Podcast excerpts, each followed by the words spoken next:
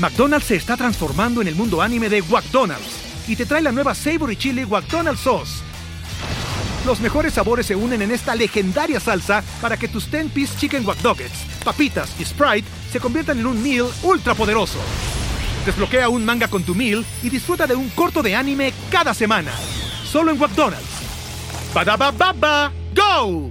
En McDonald's participantes por tiempo limitado hasta agotar existencias. First, the bad news. SAP Business AI won't help you generate cubist versions of your family's holiday photos. But it will help you understand which supplier is best to help you roll out your plant based packaging in Southeast Asia, or identify the training your junior project manager needs to rise up the ranks, and automate repetitive tasks while you focus on big innovations. So you can be ready for the next opportunity. Revolutionary technology, real world results. That's SAP Business AI.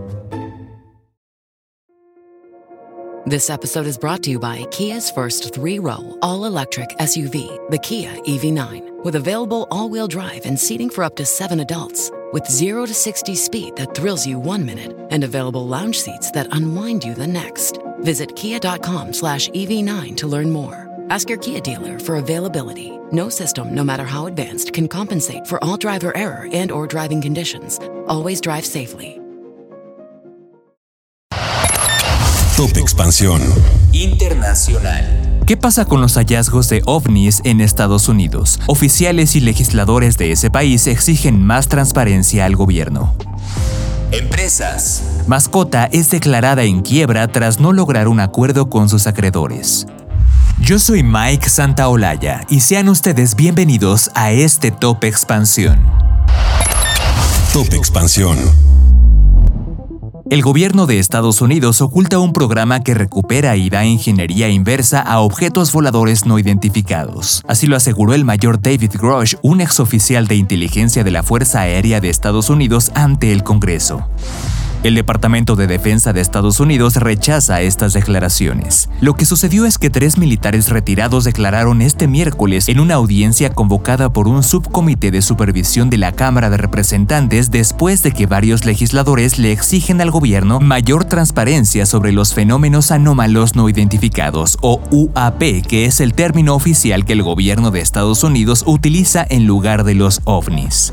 Grosh dijo que el jefe de un grupo de trabajo del gobierno sobre la UAP le pidió en 2019 que identificara todos los programas altamente clasificados relacionados con la misión del grupo de trabajo. En ese momento, el oficial fue enviado a la Oficina Nacional de Reconocimiento, la agencia que opera satélites espía de Estados Unidos. Grosh informó que se le informó durante el curso de sus deberes de un programa de recuperación de accidentes de UAP de varias décadas y de ingeniería inversa al que se le negó el acceso. Y cuando se le preguntó sobre si el gobierno estadounidense tenía información sobre vida extraterrestre, Grosh dijo que es probable que Estados Unidos haya estado al tanto de actividad no humana desde la década de 1930. Cabe mencionar que si bien el estudio de aviones y objetos misteriosos a menudo evoca la mención de extraterrestres, los demócratas y republicanos en los últimos años han presionado por más investigación como un asunto de seguridad nacional, debido a la preocupación de que los avistamientos observados por los pilotos puedan estar vinculados a los adversarios de los Estados Unidos como China o Rusia.